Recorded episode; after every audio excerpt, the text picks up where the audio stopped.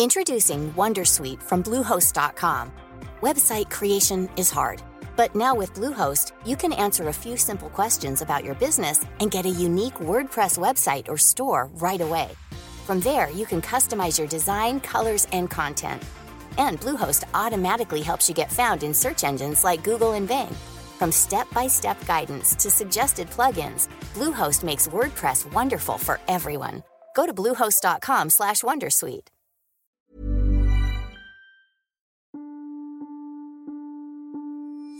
en español no había ni tanta literatura ni una comunidad de mujeres que alzaran la voz. También hay que normalizar y visibilizar que no todas las mujeres queremos ser mamás, queremos ejercer la maternidad. Entonces para mí era bien importante porque si en ese momento de mis tres años, que fue un proceso solitario, yo hubiera encontrado una comunidad a la cual pertenecer, que me identificara, que me arropara y me abrazara en esta decisión, para mí habría sido otro proceso. Estás escuchando Ellas Ahora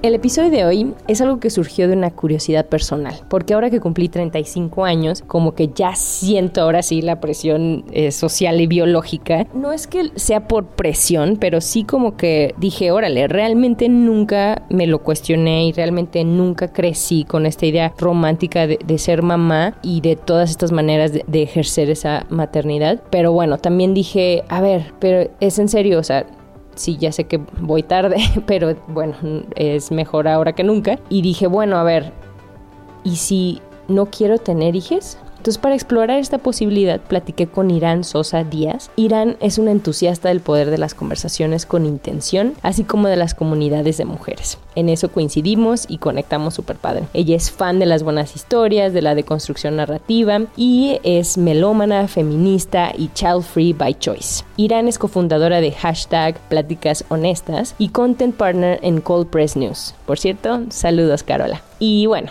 puedes conectar e interactuar con Irán en Instagram, la encuentras como arroba irán-ben y le agradezco muchísimo de pues acompañarme en esta exploración de y si no quiero tener hijos, aquí va nuestra conversación.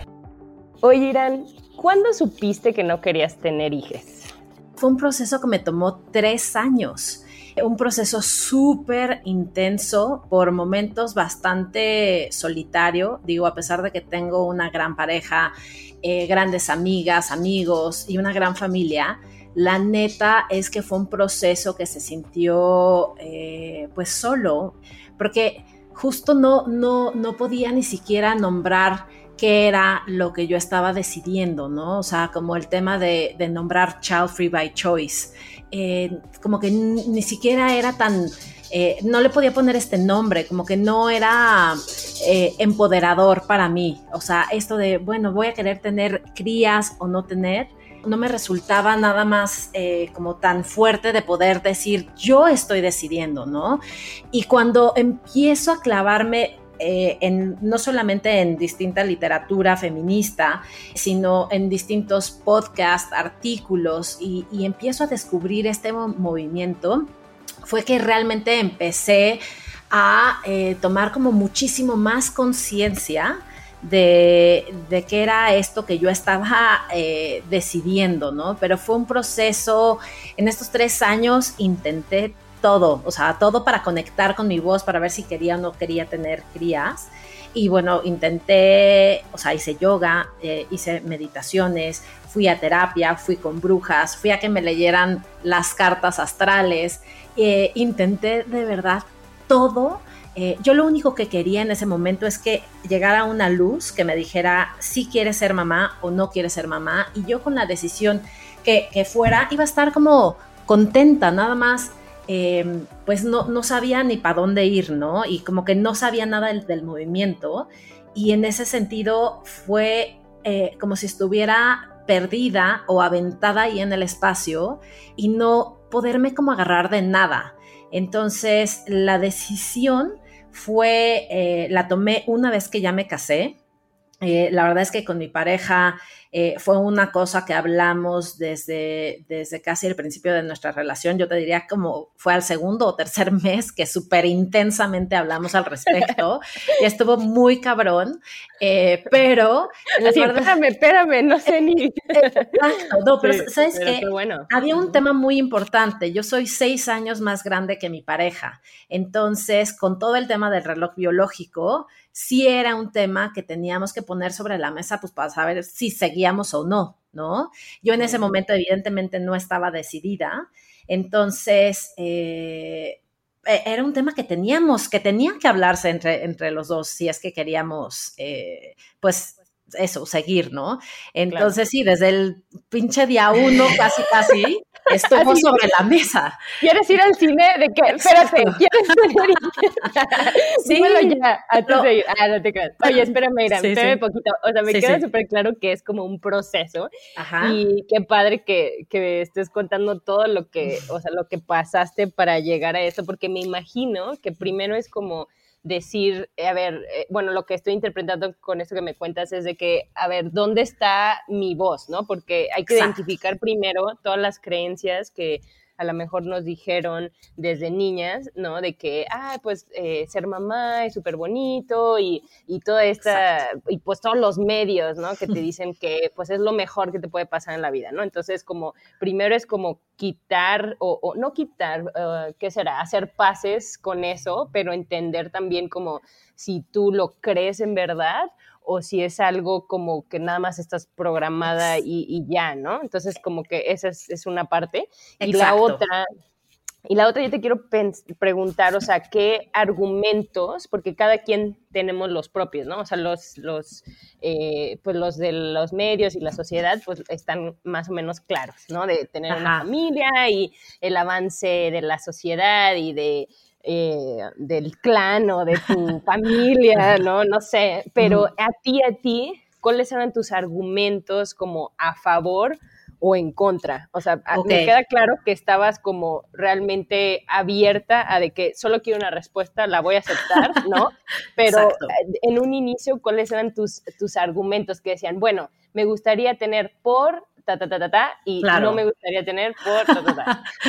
Bien, ve, justo nomás retomando un poquito la primera parte que decías, es precisamente cuestionar estas narrativas impuestas, ¿no? Estas ideas hegemónicas que nos han contado sobre una maternidad idealizada y romantizada, que nos han vendido, pues desde que somos chiquititas, ¿no? Yo me acuerdo perfecto que veía la tele y de repente veías estos comerciales de X marca donde había una mujer eh, en una familia, ella era heterosexual, ¿no? Con una pareja, este, y tenía su casa, los perros, los, los, las y los hijos, en fin, entonces te venden esto y esta perfección, eh, que esa es la que creo que hay que cuestionar, ¿no? Eh, si, realmente eh, queremos ejercer una maternidad, pero que no es esa que nos están vendiendo, es bien distinta, ¿no? Y la verdad es que yo tuve la oportunidad y he tenido la oportunidad de tener amigas que pues justo se, se empezaron justo a reproducir hacia los 30 y, entre los 36 y los 39 años, y entonces, de alguna forma empezamos a tener conversaciones bien, o sea, como muy abiertas sobre qué es la maternidad para ellas, cómo la vivían. Entonces, eso a mí también me permitió como entender que no era una maternidad como nos las habían contado, ¿no? Ay, qué bueno que dices eso, porque yo también así me siento ahorita, porque digo, bueno, no me gusta esta maternidad sacrificada, este, cansada, eh, ¿no? Eh, 100% te entregas y es así como, órale. Y entonces, em, lo que me dices es que tú tuviste la oportunidad de ver y conversar con estas amigas que a lo mejor estaban teniendo diferente tipo de maternidades y que dices, ah, eso pues sí me gusta, ¿no? O sea, como que eso no lo veo tan mal, ¿no? De que tal vez podría hacerlo. Exacto, exacto. Fue mucho más real entonces el, todas estas historias que hay detrás de, de una maternidad que sí es, ¿no? Eh, y desde luego reconocer obviamente que hay distintas eh, maternidades y distintos movimientos de, de, no maternidades, ¿no? no el Child Free by Choice Movement no es, no es el único, ¿no? Hay, hay muchísimos. Y, bueno, respondiendo a tu segunda pregunta sobre los argumentos a favor y en contra, eh, sí llegué a hacer una listita, obviamente, de pros y contras. Eh, y la, o sea, si te soy completamente sincera, eh, los en contra un poquito más larga que, los a favor, ¿no? de los argumentos a favor, lo que tenía era parte de esta idealización eh, que me habían vendido, ¿no? Como me había tomado de alguna forma el Kool-Aid, porque pues es un Inception que te van haciendo desde que eres morrita. Entonces, de, de alguna forma, pues mis, mis a favor era como, güey, imagínate tener un Marcelito chiquitito, que sea así, o sea, que, lea un chingo como tú, y ya sabes, entonces mi, mi pareja se llama Marcelo, entonces yo ya súper me lo imaginaba a él en miniatura, en una perfección que iba a ser un niño lector, ¿no? entonces, pues cosas que ni siquiera realmente son, ¿no? También me imaginaba una pequeña Irán, eh, siendo un poco como yo fui, esta niña medio desmadrosita, este, eh, hace muchísimo había un programa en la tele que se llamaba Punky Brewster y yo, yo me sentía, cuando era muy chiquita, me sentía Punky Brewster, ¿no? Entonces es esta niña como súper, un poquito, eh, igual y hasta cierto punto medio eh, pues no sé, como rebeldona, ¿no? Entonces eh, yo me imaginaba esta pequeña niña rebelde y era como, wow, o sea, seguro, ¿dónde firmo, no? Entonces, básicamente estas dos imágenes eran mis, mis a favor, ¿no? Eh, y había otro tema, yo soy hija única, entonces estaba el tema de si yo no hacía abuela y abuelo a mi papá y a mi mamá, pues nadie más lo iba a hacer, ¿no? Entonces decía, mierda, güey, o sea, fallarles en esto, como que sentía esta culpa, ¿no? Esta culpa anticipada de decir, uff, les fallé, o sea, ya, ya hice la carrera, ya hice esto, esto, esto, tal, tal, y no les voy a dar un nieto o nieta, ¿no? Entonces, eso, la verdad, era como, pues bueno, pues ya, igual y sí los tengo, ¿no? O las tengo. Este, y eso realmente eran mis argumentos a favor. Y los en contra, pues ¿dónde empiezo? La verdad es que, híjole.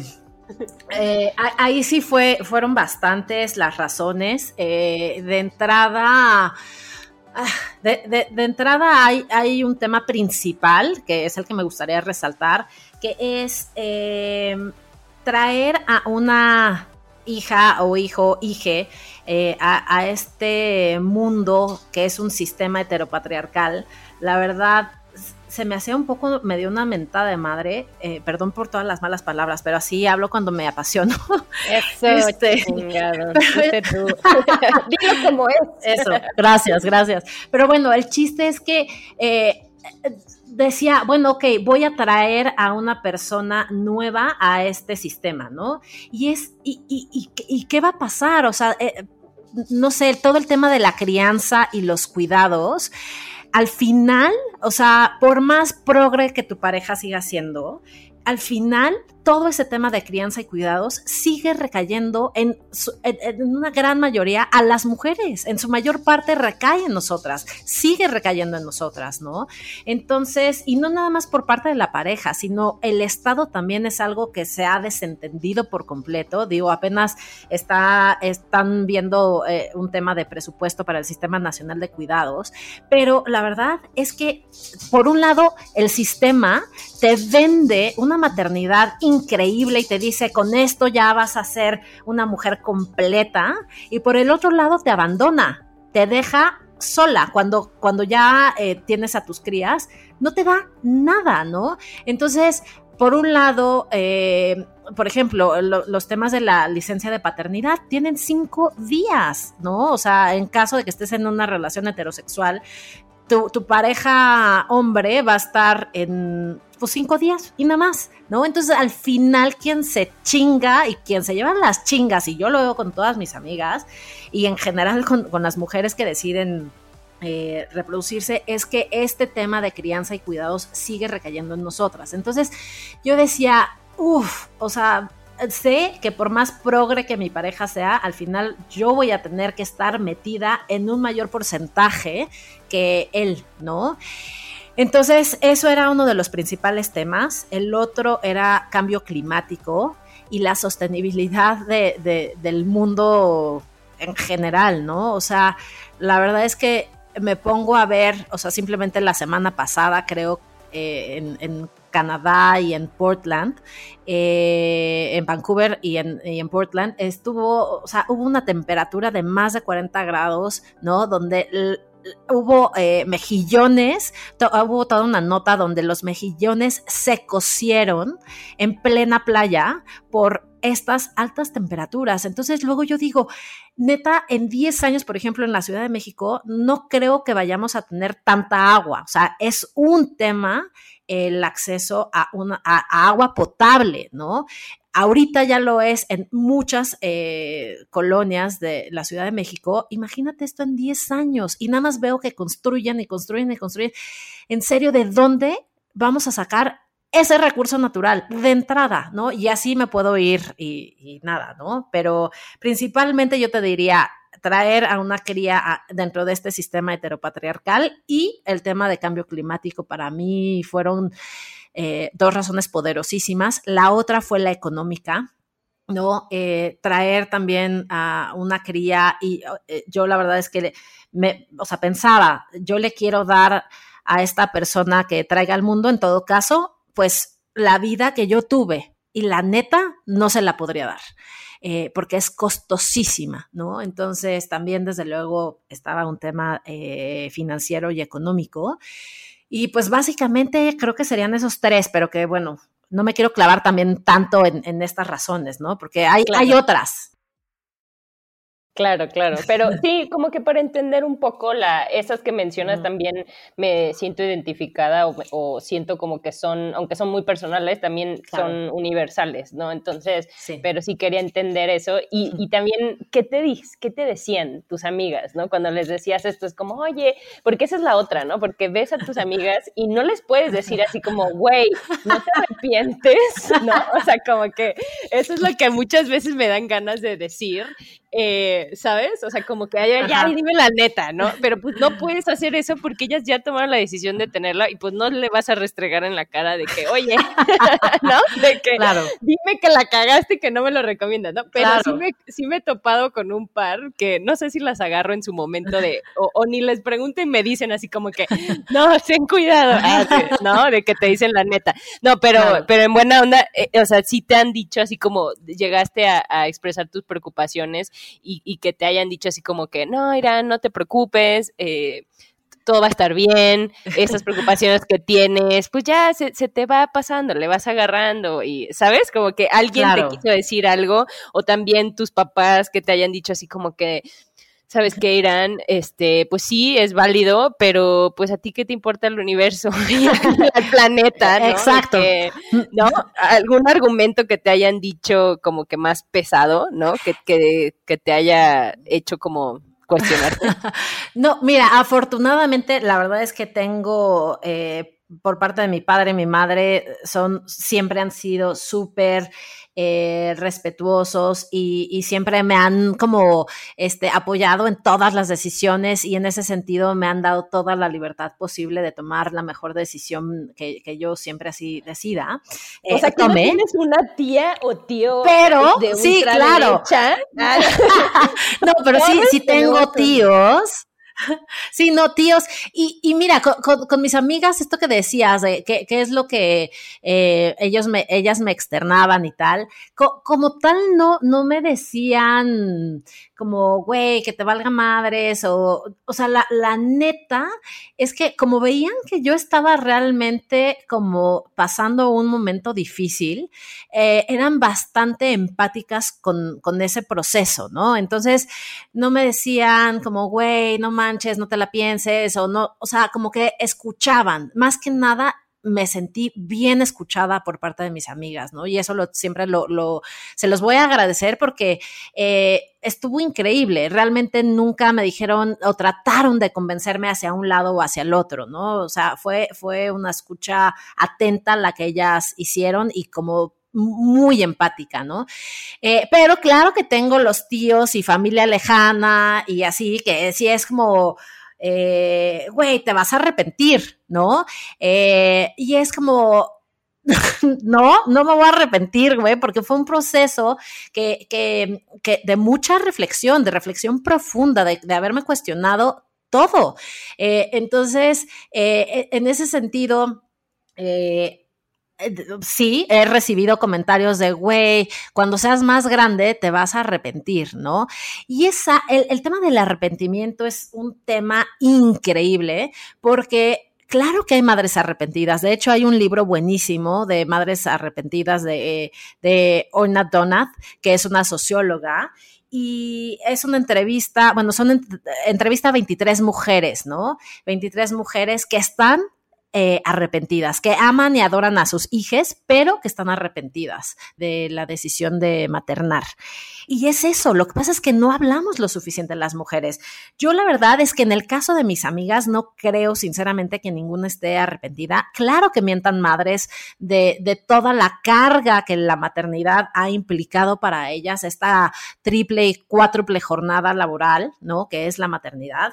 Pero lejos de eso no creo que estén en, en un tema de arrepentimiento, al menos no me lo han expresado y yo no lo considero que, que así eh, pase, ¿no? Pero, pero definitivamente hay madres arrepentidas. Hace poco en, en Instagram, ahora que he empezado a hablar como bastante eh, fuerte de, de, estos temas, me escribió una, una morra que la neta ni conocía eh, y habló de cómo ella estaba arrepentida de su maternidad, ¿no? Que quería a sus hijos, pero que era lo peor que le había pasado.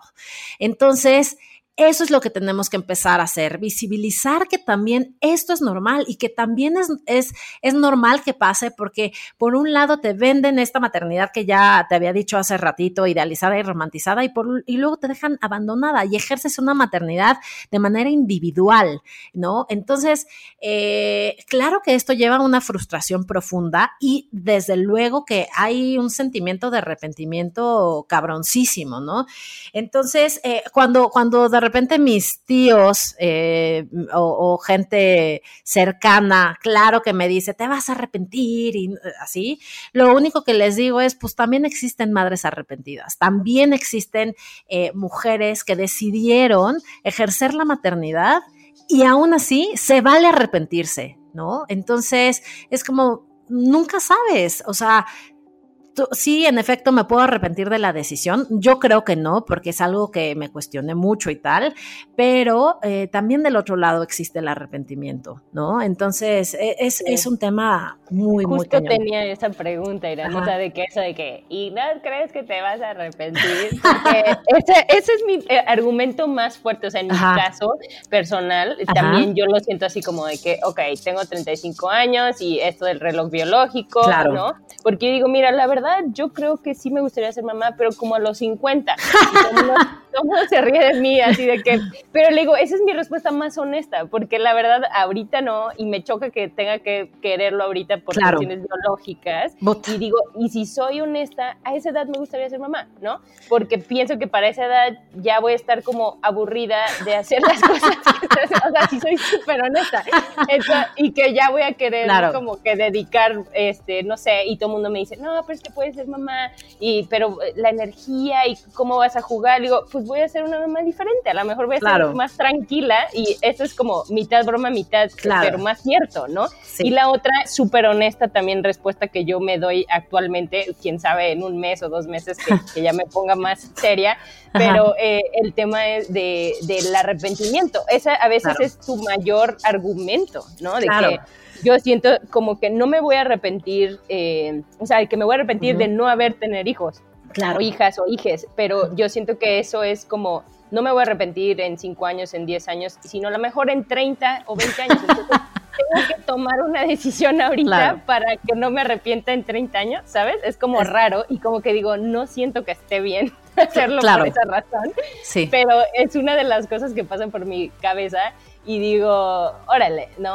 Este, entonces, esa es, esa es otra, ¿no? Entonces, tú en este del, del, arrepentimiento, que, o sea, gracias por recomendar ese libro, eh, lo vamos a poner en las notas, pero tú en lo personal, este tema del arrepentimiento, cómo lo, cómo lo manejaste, o más bien, o si me quieres regresar a tu proceso, que cuando ya te sentiste en paz de decir, bueno, están todas estas cosas, y cómo es que lo bajaste a esta decisión con la que te sientes en paz?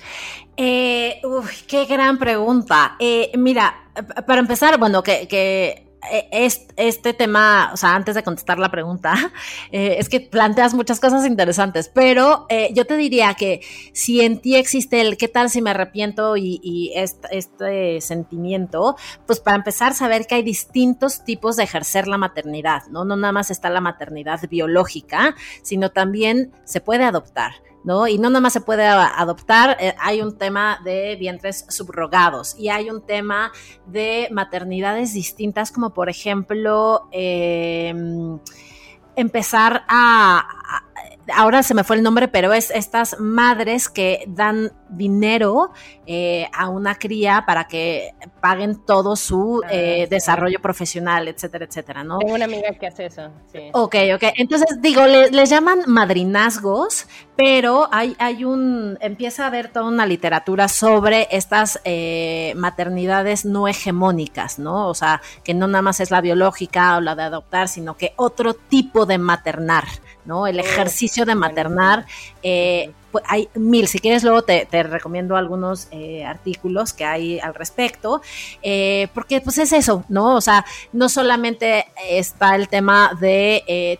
Ten, uno, ten, una cría propia, porque si no, pues vas a valer y te vas a arrepentir, ¿no? Entonces, que nada más que sepamos que hay otras formas también de ejercer el maternaje.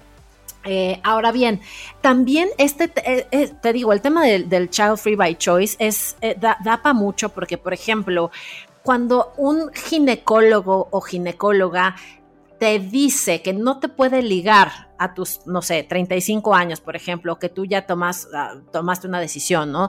De no quiero ser mamá y que te dice, híjole, no te puedo ligar porque chance te arrepientes eso es violencia ginecobstétrica, ¿no? Entonces, que también está muy normalizada y este tema de, no, pues mejor ve congelando óvulos porque quién sabe, etcétera, etcétera. O sea, hasta cierto punto creo que... Em, es, es, un buen consejo ir eh, congelando óvulos si no estás decidida, pero que llega un punto en que cuando te lo empiezan a sugerir a tus 35 años, es violencia ginecobstétrica, porque claramente el reloj biológico también se ha ampliado, ¿no?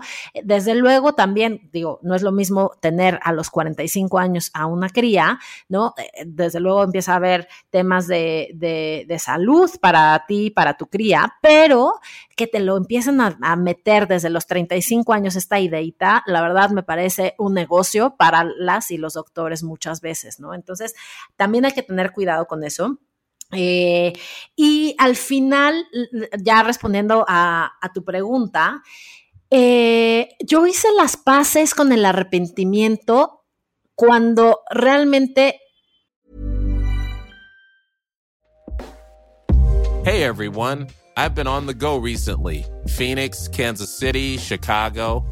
If you're like me and have a home but aren't always at home, you have an Airbnb.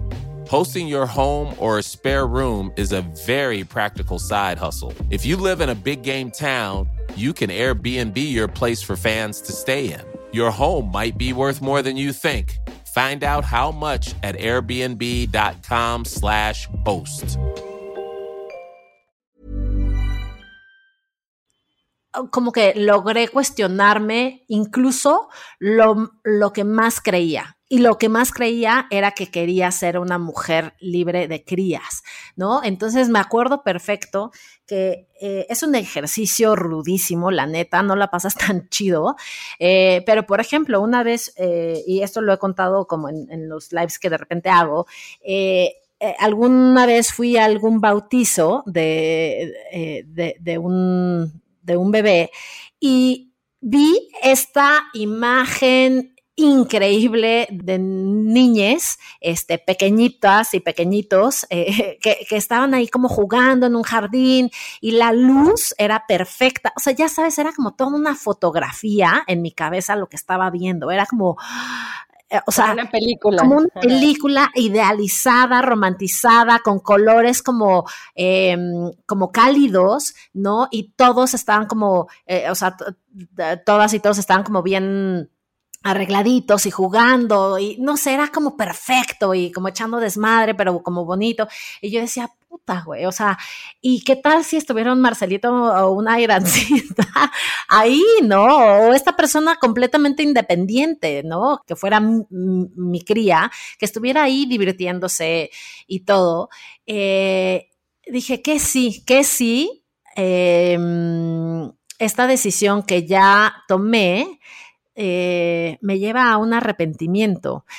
Y la verdad es que fue un, momento bastante complejo, ¿no? Lleno de emociones, pero que al final me duró, neta, neta, yo creo que como cinco minutos. Pasé por todas las emociones posibles, ¿no? De decir, güey, no mames, ¿cómo te estás preguntando esto? O así, y de llorar también pero al final lo que me di cuenta es que lo que estaba viendo era lo que me habían vendido, ¿no? Entonces, al final creo que todo acabó cuando eh, justo un, niño se cayó y se partió la madre y empezó a llorar, ¿no? Y armó todo, o sea, fue un, o sea, un llanto por parte de, muchos que estaban ahí. Entonces dije, no, bueno, o sea, está increíble justo eso, disfrutarles. Eh, unos 15 minutos, o sea, de 15 minutos a incluso un día, ¿no? Puedo cuidar a, mis sobris, la neta tengo varios sobris eh, y varias sobris y las, las amo, pero de eso a que 24 horas, 7 días por 18 años, la verdad es que eso llevó a reafirmar mi decisión de, no, de no, eh, de, de no ejercer la maternidad y decir, bueno, pues claro, o sea, dejar espacio para que, pues sí, reconocer que puede haber un arrepentimiento, pero que creo que hice las paces cuando lo hice a través de un proceso bastante, bastante consciente y bastante informado, ¿no? Sí, Híjole, eh, eso que mencionas, me lo imagino así, tal cual, como película. Fue muy pictoresco. Oye, Irán, y bueno, y ahorita estás, mencionas estos lives y mencionas estas pláticas honestas también que tienes eh, en tu cuenta.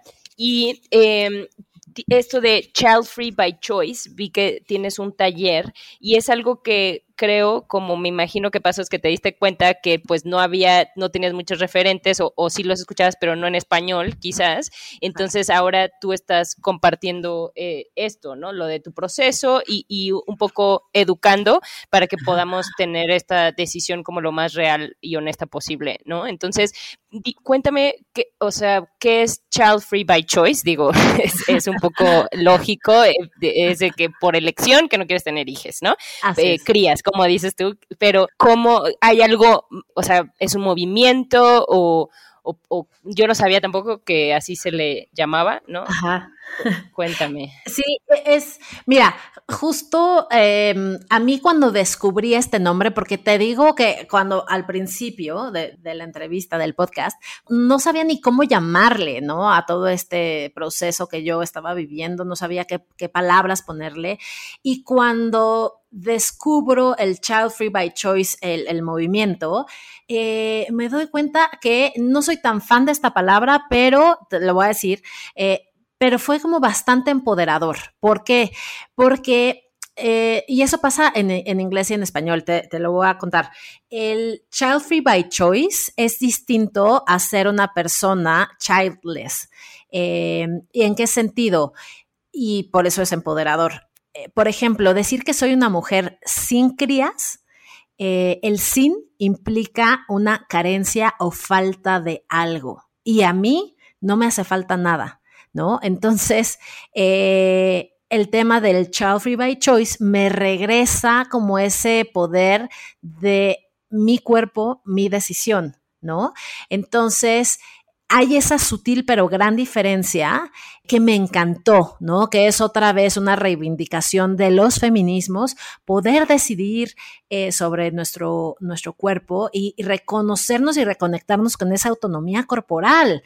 Entonces, para mí, eh, cuando encontré esto, fue súper súper chingón porque empecé a clavarme entonces de qué iba y todo esto. Y entonces lo que me di cuenta es que justo en, en, español no había ni tanta literatura ni una comunidad de mujeres que alzaran la voz, que dijeran, oigan, yo aquí eh, también hay que normalizar y visibilizar que no todas las mujeres queremos ser mamás, queremos ejercer la maternidad, ¿no?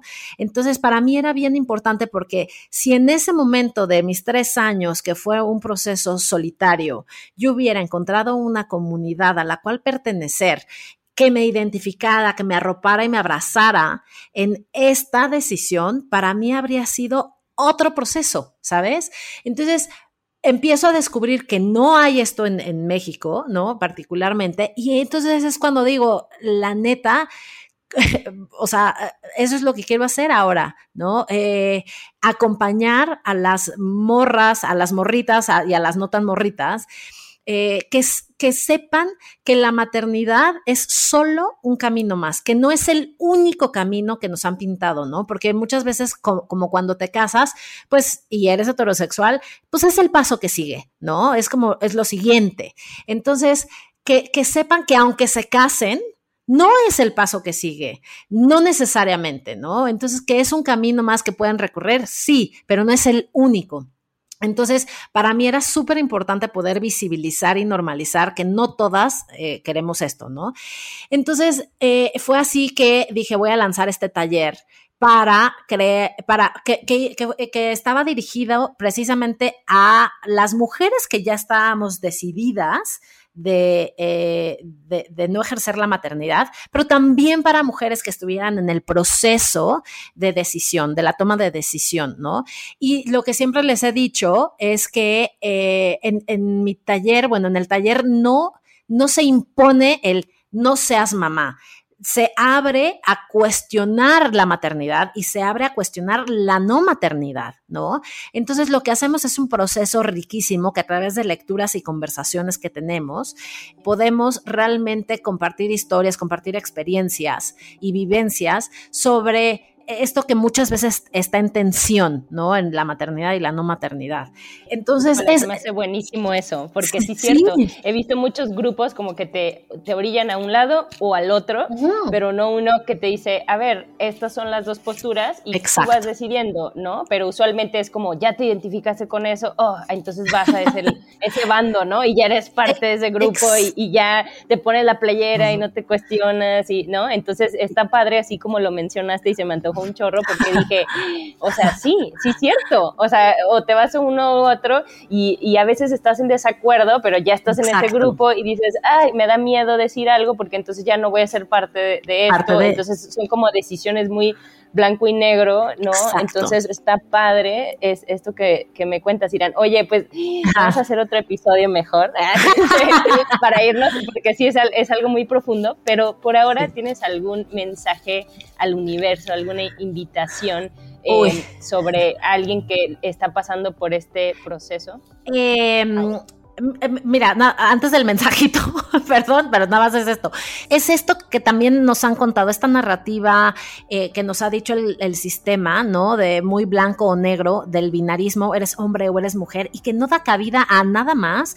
No, es como eh, nos, nos va limitando en nuestra diversidad, en nuestra creatividad, ¿no? Entonces, es precisamente este taller lo que quiere hacer, es nada más eh, para las mujeres que todavía están en el proceso de la toma de decisión, es contarles de qué va el movimiento, cuestionarnos las dos cosas, ¿no? La maternidad, la no maternidad, todo lo que hay en medio eh, de, estas dos eh, decisiones y por el contrario, es abrazarnos entre todas, ¿no? Y si, o sea, a mí lo que me encanta de ser tía es que disfruto a mis sobris impresionantemente, ¿no? O sea, no porque luego también se malentiende esto de, ah, eres child free by choice, entonces odias a los, a los niños, ¿no? Y para nada. O sea, no tiene que ser así. El, el, este tema binario es el que nos ha enseñado a contraponernos las madres de las no madres. Y no es cierto. Lo veíamos en Disney, ¿no? En estas pelis de antaño donde las mujeres solitarias, las mujeres que no tenían crías, eran las brujas, ¿no? Y, y, y siempre estaban contraponiéndose contra las, las que sí eran mamás. Y no es cierto. Eso no no es cierto, ¿no? No necesariamente. Entonces, pues nada más es, esto, este taller abraza tanto a las que ya estamos decididas como a las que están en un proceso de decisión sin imponer ninguna eh, eh, idea o narrativa, es que conozcan y que se cuestionen. Y mi mensaje al universo sería, pues eso, saber que como mujer eh, no, el, sistema nos ha, ya tiene todo configurado para nosotras, ¿no? Entonces yo nada más las, las invitaría o les invitaría a que a que cada quien eh, podamos ir escribiendo justo nuestros propios caminos y, sobre todo a través de procesos de cuestionamiento, de, de, reflexión y también de reconocimiento siempre, siempre, siempre de otras voces, otras luchas, otras historias, que no para todas las mujeres del mundo el tema de la maternidad es igual, ¿no? Que hay maternidades eh, que significan distintas cosas. Por ejemplo, para luchas del feminismo negro, la maternidad es otra cosa por completo, ¿no? Igual para algunas eh, mujeres eh, judías también es otra cosa, ¿no? entonces, nada más reconocer siempre que hay otras historias que conocer y que no tenemos que decir esta es la única historia y no, sino reconocer esas diferencias y en esas diferencias tratarnos de abrazar. Ese sería mi mensaje al universo. Ay, qué linda. Pues yo te mando un abrazo y recibo este abrazo eh, tuyo también. Muchas gracias, Irán. Muchas, muchas gracias, Diana. Estuvo increíble, lo disfruté muchísimo y de verdad te lo agradezco mucho por abrir el espacio. No, gracias a ti. Gracias por escuchar Ellas Ahora. Comparte este episodio con alguna amiga que creas que le gustaría. Hey everyone, it's Jen and Jess from the beauty podcast Fat Mascara here to talk about Sol de Janeiro. So many of the beauty experts we interview on our show say that the key to great skin is to treat every inch of your body with the same attention you give your face. One of our favorite ways to do that is with Sol de Janeiro's Beija Flor Elastic Cream, a rich body cream that's clinically proven to boost collagen and has been shown to improve skin crepiness on the chest in just two weeks. Plus, it's scented with Sol de Janeiro's Charosta 68 fragrance. Sol de Janeiro is offering you 10% off your first order on soldejaneiro.com and free shipping with the code ACAST10. That's S O L D E J A N E I R O, soldejaneiro.com, and use the code ACAST10 for 10% off.